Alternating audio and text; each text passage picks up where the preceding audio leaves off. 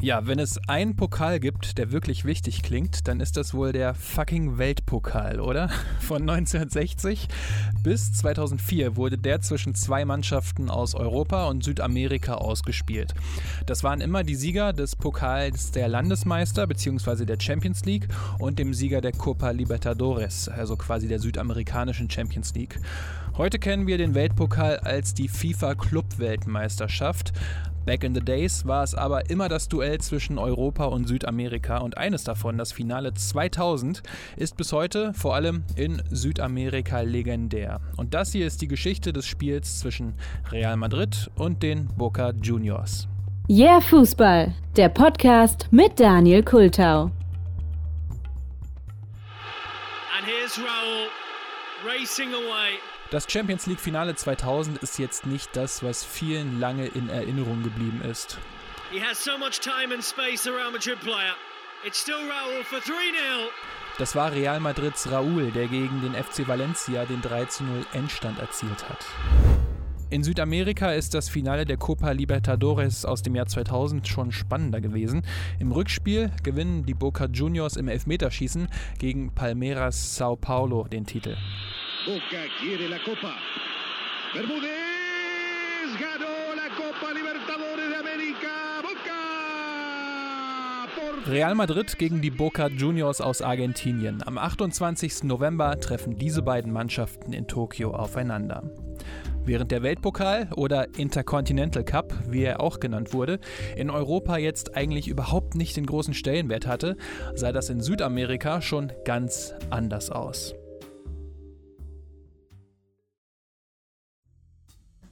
Dass Mannschaften aus Südamerika gegen Mannschaften aus Europa spielen, das ist schon lange so. Doch so richtig offiziell wurde das Ganze erst 1960. Damals hat Südamerika die Copa Libertadores eingeführt und hatte damit das Gegenstück zum Pokal der Landesmeister. Da hat sich das dann natürlich angeboten, die beiden Sieger gegeneinander spielen zu lassen, um herauszufinden, wer die beste Mannschaft der Welt ist. Das erste Finale um den Weltpokal hat damals Real Madrid gegen Peñarol Montevideo aus Uruguay gewonnen, damals noch mit Hin- und Rückspiel. Párraga lleva el trofeo intercontinental que en las repletas vitrinas del Real Madrid dará fe de este memorable triunfo. Was diese Spiele damals ausgezeichnet hat, war die Härte und auch schon eigentlich Brutalität, mit der die Mannschaften zu Werke gegangen sind. Es wurde gespuckt, getreten, es wurden Nasen gebrochen, geprügelt, es war wirklich blutig und eigentlich war es wie ein Wildwest-Turnier. Und das hat dann auch zu richtig großer Kritik Anfang der 70er Jahre geführt. So sind Mannschaften wie zum Beispiel Ajax Amsterdam, Bayern München oder auch der FC Liverpool in einigen Jahren nicht angetreten. Das war denen zu hart und die Angst vor Verletzungen war zu groß. Die UEFA wollte den Pokal deswegen 1973 sogar ganz verbieten, allerdings ohne Erfolg.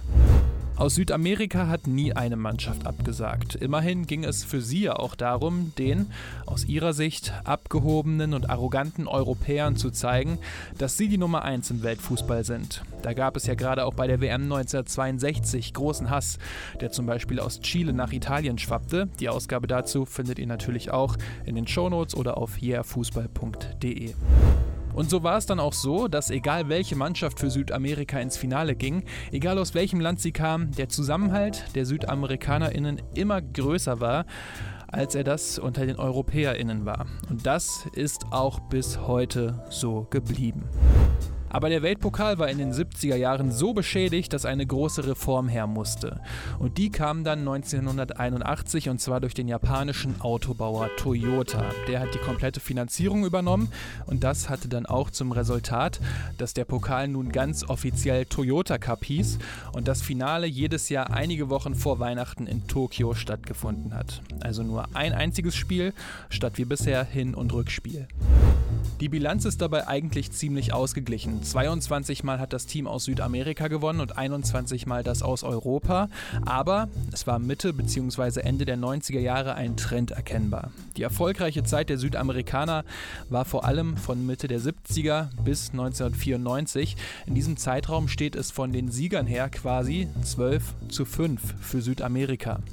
Aber je weiter die Zeit voranschreitet, desto häufiger haben dann die europäischen Mannschaften gewonnen. Und das wurmt die Südamerikaner natürlich so richtig, gerade in dem Hinblick, den ich eben schon mal erwähnt habe, dass sie es den arroganten Europäern zeigen wollten.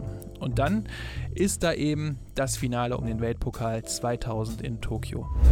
Real Madrid hatte gerade seinen achten Champions League-Titel gewonnen. It's still Raul for 3-0 eben gegen den FC Valencia im Finale. Und Florentino Perez war gerade als Präsident gewählt worden.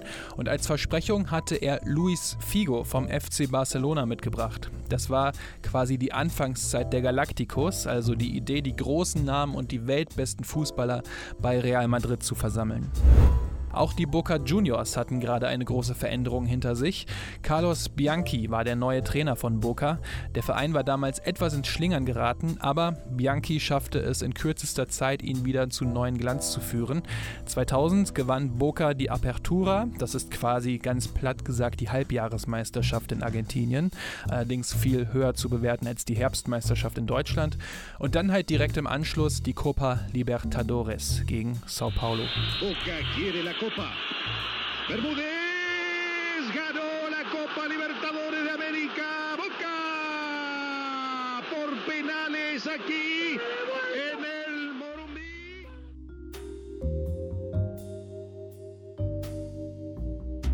In Japan angekommen waren beide Mannschaften völlig unterschiedlich unterwegs. Florentino Perez wollte die Reise vor allem dafür nutzen, um den asiatischen Markt zu erobern, den die englischen Teams schon früher erkannt hatten. Doch irgendwie ging das nicht ganz auf. Mit Spielern wie Raúl, Figo, Guti, einem 19-jährigen Iker Casillas, Fernando Hierro, Roberto Carlos, Fernando Morientes, Steve McManaman oder auch Trainer Vicente del Bosque war Real in Tokio und hätte locker die Herzen der JapanerInnen erobern können, aber die Mannschaft schottete sich ziemlich ab. Die Boca Juniors machten das genaue Gegenteil. Mit Spielern wie Juan Riquelme oder Martin Palermo haben sich die Argentinier volksnäher gezeigt. Es gab Autogrammstunden, Fotosessions und Co. von Boca und so kamen dann auch die Locals eher in den Farben Blau und Gelb ins Stadion, um eben die Boca Juniors anzufeuern. Das Finale am 28. November 2000 im großen und weiten Olympiastadion in Tokio. Die Sympathien sind klar verteilt, auch weil viele tausende Fans aus Argentinien mit nach Tokio gereist sind, um ihr Team zu unterstützen. So wird das Olympiastadion zu einer Art Mini-Bomboniera. Bomboniera, für alle, die jetzt damit nichts anfangen können, das ist das Heimstadion der Boca Juniors in Buenos Aires.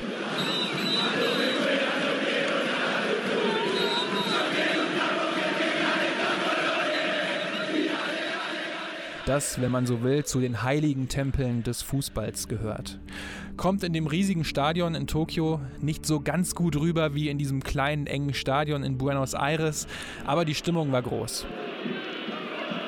Indication of the temperature dropping, it was much, much higher than that earlier in the day when it was bright and sunny. Now it's dark and windy, getting cooler, but now the temperature will go right up as we prepare for the whistle from the Colombian referee. So we're off the 21st European South American battle for the Toyota Cup. Spain versus Argentina, two countries, one language. Und schon in der zweiten Minute schießt Martin Palermo die Führung, denkbar einfach nach einem Angriff über die linke Seite. Here, Martin trying to get it forward. It's not offside. This is a chance for Delgado and Palermo's in the middle. Palermo! Martin! Palermo! Oder wie man in Argentinien sagt.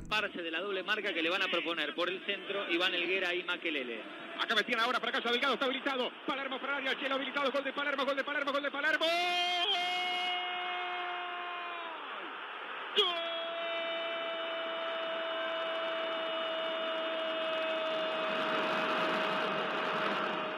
Und nur weitere drei Minuten später schießt Palermo das 2 zu 0.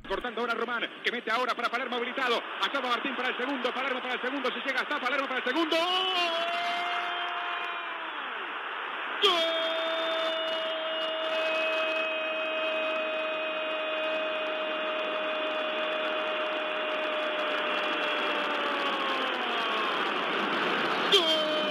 Nach einem ganz einfachen langen Pass setzt sich Palermo durch und schießt das 2 zu 0. Die Realabwehr war auffällig nachlässig und scheinbar auch zumindest mal ein Stückchen überrascht, dass sie das Spiel verlieren könnten. Real Madrid rappelte sich aber auf und kam durch Roberto Carlos in der 12. Minute zum 1 zu 2 Anschlusstreffer.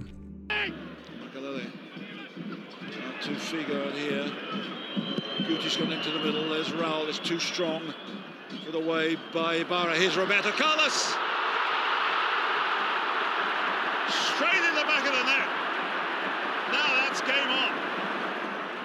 Der Rest des Spiels sieht dann häufig so aus, dass Riquelme das Spiel der Boca Juniors ordnet. Er ist der Lenker und Denker, wie man so schön sagt, und ihn seine Teamkameraden auch immer aktiv suchen. Real Madrid bestimmt das Spiel zwar, aber es ist nicht so, dass sie drückend überlegen wären, denn Boca spielt leidenschaftlich und so fällt in den restlichen 78 Minuten auch kein Tor mehr. Ahí para pegar de Córdoba. A buscar esta pelota Palermo. Atrás la para Casillas. Boca campeón intercontinental. Boca es campeón del mundo. Boca campeón intercontinental. Boca y la gloria. Boca y el título. Die gesamte Bank der Boca Juniors springt dann auf und stürmt auf den Platz und auch die Fans, die die 20-stündige Reise angetreten sind, feiern. Denn sie wussten zwar schon, dass ihr Team das Beste aus Argentinien ist, aber nun haben sie auch die Sicherheit dafür, dass es auch die beste Mannschaft der Welt ist. Für Trainer Bianchi war es nicht der erste Sieg gegen eine europäische Mannschaft. Schon 1994 hatte er den Weltpokal mit Vélez Sarsfield aus Argentinien gegen den AC Milan gewonnen. Und 2003 sollte er es mit den Boca Juniors nochmal tun. 2001 gegen den FC Bayern München ist es Boca dagegen nicht gelungen. Im Jahr 2005 hat die UEFA den Weltpokal erneut reformiert. Es sind auch Vertreter aus Afrika, Nord- und Mittelamerika, Australien und Asien dazugekommen. Die beiden Teams aus Europa und Südamerika stehen weiterhin direkt im Halbfinale und die Vertreter der weiteren vier Kontinentalverbände spielen dann die Halbfinalgegner aus. Seit 2005 kommen die Sieger übrigens so gut wie immer aus Europa. Von 16 Club-WMs gab es lediglich drei Mannschaften aus Brasilien, die den Titel mal gewinnen konnten. Ansonsten waren es immer europäische Mannschaften. Und das ist es eben ein Stückchen weit auch, was das Finale 2000 so besonders macht, denn es war ganz kurz vor diesem Punkt, an dem die europäischen Vereine ihre finanziellen Muskeln haben spielen lassen. Bis dahin waren die südamerikanischen Mannschaften in der Lage, den Pokal unter anderem durch eben viel Leidenschaft zu gewinnen. Doch auch wenn die Spiele selbst heute selten eher deutlich ausgehen, ist die finanzielle Lücke inzwischen so groß, dass die europäischen Vereine einfach einen riesigen Vorteil haben. Und so wechselte dann zum Beispiel auch Riquelme, der Taktgeber der Boca Juniors, 2002 zum FC Barcelona, ehe er 2008 nach einem zwischenzeitlichen Wechsel zum FC Villarreal wieder zu den Boca Juniors zurückkehrte. Dass solche Spieler in dieser Zeit ihrer Karriere, also auf diesem Level, auf dem sie waren, heutzutage in Südamerika spielen, ist eher unüblich. Es ist fast unmöglich, dass diese Vereine solche Spieler halten können.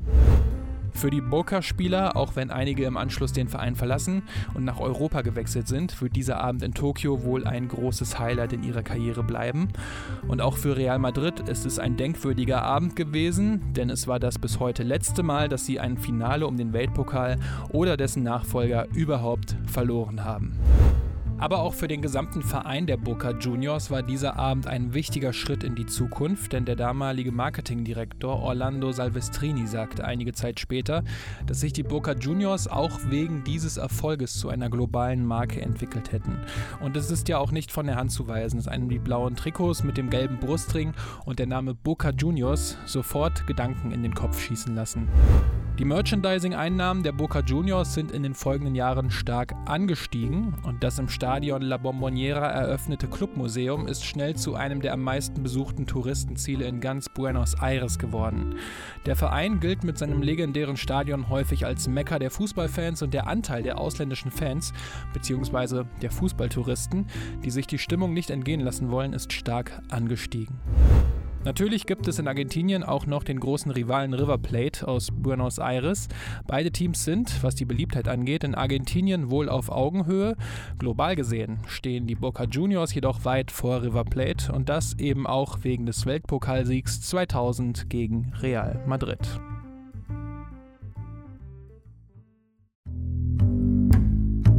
So, das war die Episode rund um den Weltpokal und das Finale 2000 zwischen den Boca Juniors und Real Madrid. Damals im Jahr 2000 war ich äh, gerade zehn Jahre alt und fand den Weltpokal immer irgendwie total spannend und faszinierend, weil ich überhaupt nicht einschätzen konnte, wie wichtig dieser Titel ist. Weil einerseits war das Interesse hierzulande ja nie so groß, aber andererseits, der Pokal heißt halt nun mal fucking Weltpokal. Was soll denn da noch Größeres kommen? äh, Universumspokal oder sowas in die, in die Richtung. Und es war halt auch immer cool, dass das Finale äh, mittagsdeutscher Zeit oder nachmittags so um den Dreh 13 Uhr, würde ich schätzen, gelaufen ist. Zumindest konnte ich es damals nach der Schule immer noch ein bisschen sehen. Ähm, wie zum Beispiel auch im Jahr darauf, 2001 Bayern gegen Boca, wo Sammy Kufor das 1-0 Siegtor erzielt hat. Und was ich bei der Recherche irgendwie gemerkt habe, war, dass ich den Weltpokal echt als ein bisschen rougher in Erinnerung hatte. Also ein bisschen mehr Wilder Westen. Äh, im Osten quasi. Ähm, und die Club-WM kann ich, mir, kann ich mir heutzutage dagegen echt nicht anschauen, weil das ist halt wirklich ein FIFA-typisch ähm, glatt poliertes Turnier bis zum Ende durch, also durchgestylt äh, bis unendlich. Und das hat für mich jetzt zumindest ähm, ziemlich wenig Reiz, gerade auch wenn die Spiele dann in Ländern stattfinden, wo jetzt die Menschenrechte eher maximal eine Empfehlung sind. Aber das ist halt die FIFA, ne, wie wir sie kennen, wie sie leibt und lebt. Und das ist ja auch nur meine Sicht, denn in Südamerika zum Beispiel hat die Club-WM auch immer noch ähm, einen sehr hohen Stellenwert und ich kann natürlich auch nachvollziehen, dass der Modus geändert wurde, um alle Verbände da mit ins Boot zu holen. Aber ich habe trotzdem das Gefühl, dieser Weltpokal bzw. der Intercontinental Cup hat trotzdem irgendwie so für mehr große Momente gesorgt. Ist aber nur mein ganz persönliches Empfinden. So, jetzt ist Ende. Schreibt mir gerne, wie euch die Episode gefallen hat. Die ganzen Daten dazu findet ihr natürlich wie immer in den Shownotes und natürlich, ihr kennt das doch, alle Leute auf yeahfußball.de. Und noch eine ganz kurze Info: Es wird ja eigentlich regulär in zwei Wochen eine neue Episode geben. Die wird allerdings äh, ausfallen bzw. nach hinten verschoben, denn da bin ich im Urlaub und den Stress, da jetzt äh, was vorzuproduzieren, ähm, wollte und äh, konnte ich auch einfach zeitlich äh, nicht, mir nicht machen. Von daher ist das jetzt eine Mini-Herbstpause. Hört euch einfach nochmal alle Folgen von vorne an. Das wäre ein Kompromiss, würde ich sagen, oder? So machen wir das. ja, ansonsten, wenn euch der Podcast gut gefällt, dann abonniert ihn doch gerne und auch äh, über eine gute Bewertung würde ich mich freuen und das würde Yeah Fußball auch wirklich sehr, sehr helfen. Da wäre ich sehr, sehr dankbar. Also, macht's gut, ihr Räuberinnen und Räuber und dann hören wir uns in der nächsten und dann hören wir uns bei der nächsten Episode wieder.